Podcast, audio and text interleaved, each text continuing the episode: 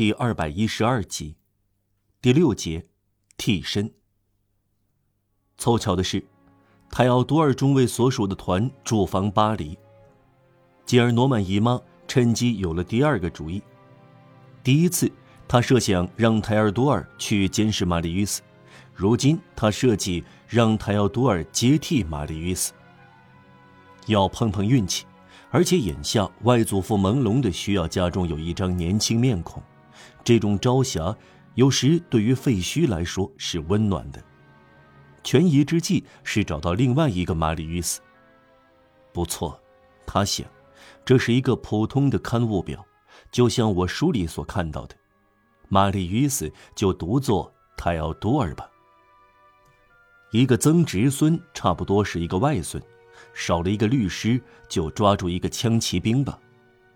一天上午，吉尔诺曼先生正在看《每日新闻》一类的报纸，他的女儿进来了，柔声细气的对他说话，因为关系到他的宠儿。哦，父亲，泰奥多尔今天上午要来向您请安。泰奥多尔是谁呀？啊，您的曾侄孙。啊，老人说，然后他又看起来。不再想曾侄孙，泰奥多尔算什么？而且很快他就气鼓鼓的，几乎一看报就会这样。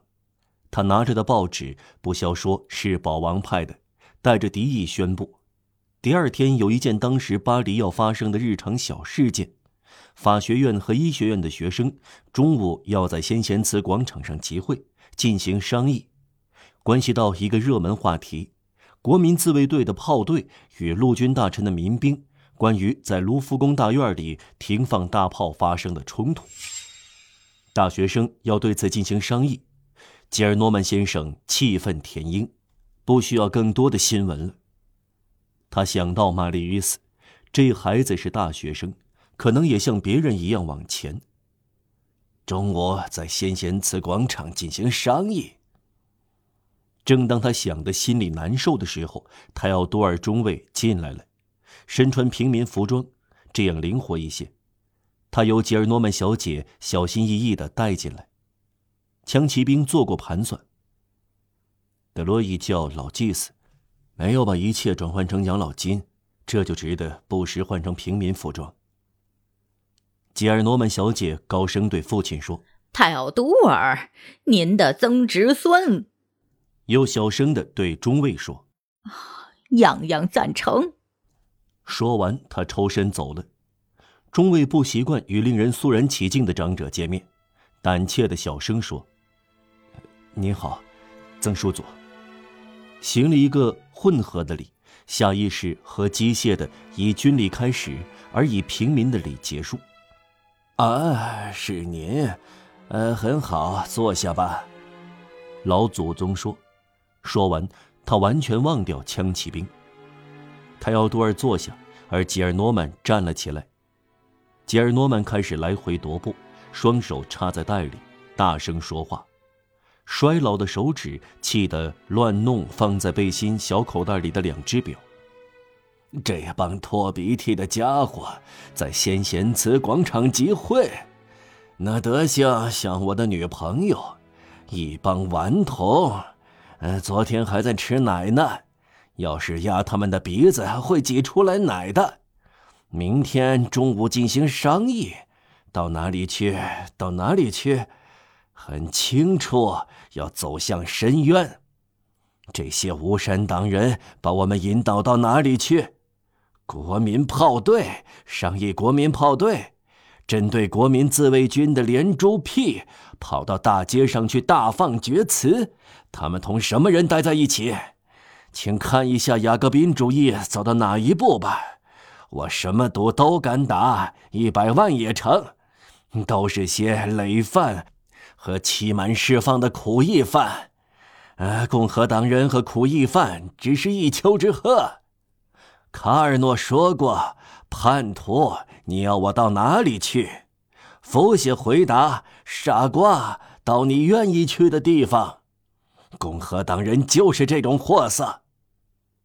呃，说的对，泰奥多尔说。吉尔诺曼先生半回过头来，看到是泰尔多尔，继续说：“想想看，这家伙卑劣的很，竟去当烧炭党人。为什么你离开了我的家，要去当共和党人？呸！首先，人民不要你的共和国，人民不需要。人民有理智，知道以往有国王，将来也总有国王。人民很清楚。”归根结底，人民只是人民，人民对你的共和国嗤之以鼻，你明白吗，傻瓜？这样任性真够可怕的，迷上毒山的老爹向断头台做媚眼儿，哎，在九三年的阳台下唱情歌和弹吉他，所有这些青年多么愚蠢，你真该啐他们！哎，他们都到了这个地步，一个也不例外。只要吸一口街上的空气，就会发狂。十九世纪是毒药，随便一个淘气鬼留起山羊胡，就自以为像模像样了，把长辈扔在那里不管了。这就是共和党人，这就是浪漫派。浪漫派是什么东西？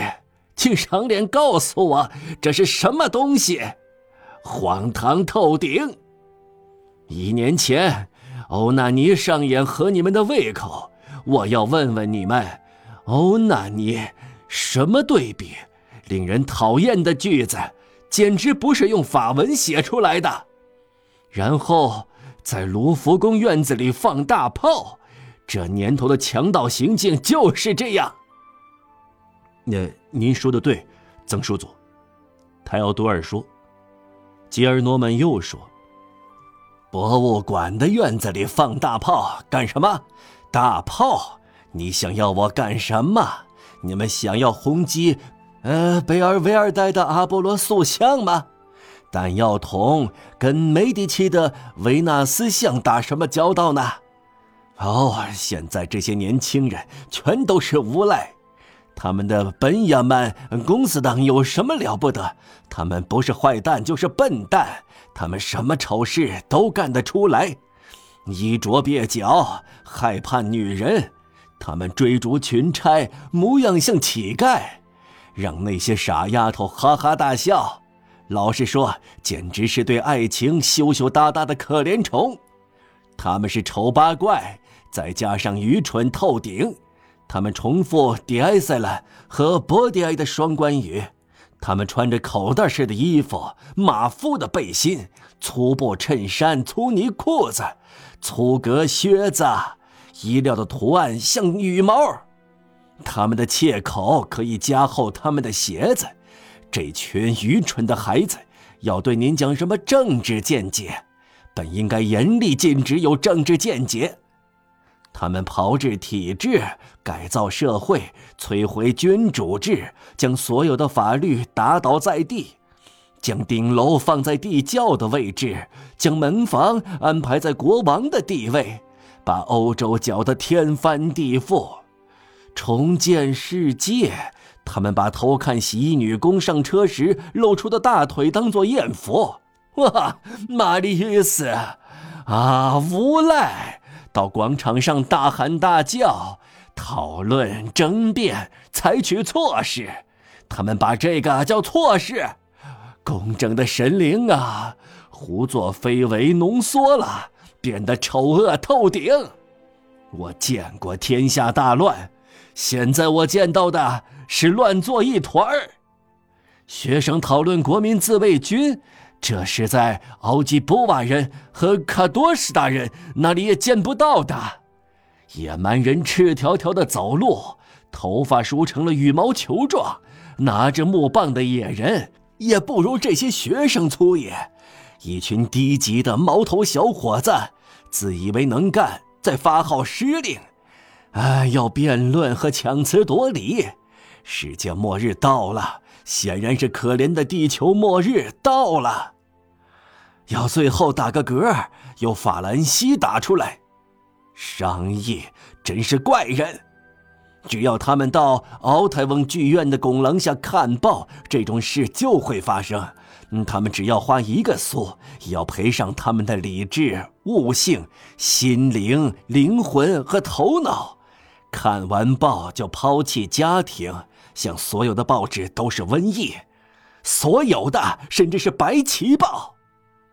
说到底，呃，马尔坦维尔是个雅各宾党人。啊，公正的上天呐！你可以炫耀，让外公绝望了。这这是显而易见的，泰奥多尔说。趁吉尔诺曼先生喘口气的时候，枪骑兵庄严的补上一句：“除了通报，不该有别的报纸；除了军事年鉴，不该有别的书。”吉尔诺曼先生继续说。例如，他们的 CIS 一个弑君者成为参议员，因为他们最后总要通到那里。他们以公民相称，互相伤害脸面，最后让人称呼伯爵先生，一再让人奉称为伯爵先生。九月事件的屠夫，哲学家 CIS，我承认，所有这些哲学家的哲学。我看的并不比迪瓦利的伪善者的眼睛更重要。有一天，我看见参议员从马拉盖河滨路走过，穿着绣上蜜蜂的紫色丝绒披风，头戴亨利四世式的帽子。他们很丑陋，仿佛是老虎朝廷上的猴子。公民们，我向你们宣称，你们的进步是一种疯狂。你们的人道是一种梦想，你们的革命是一种罪行，你们的共和国是一个怪物，你们年轻的法兰西是从妓院里出来的婊子。我向你们所有人坚持这个观点，不管你们是谁，是政论家、经济学家还是法学家，也不管你们比断头台的铡刀更了解自由、平等和博爱。我向你们指出这一点，我的娃娃们。当然，中尉叫道：“千真万确。”吉尔诺曼先生止住了一个刚开始的手势，回过身来，盯住枪骑兵戴奥多尔，对他说：“您是个傻瓜。”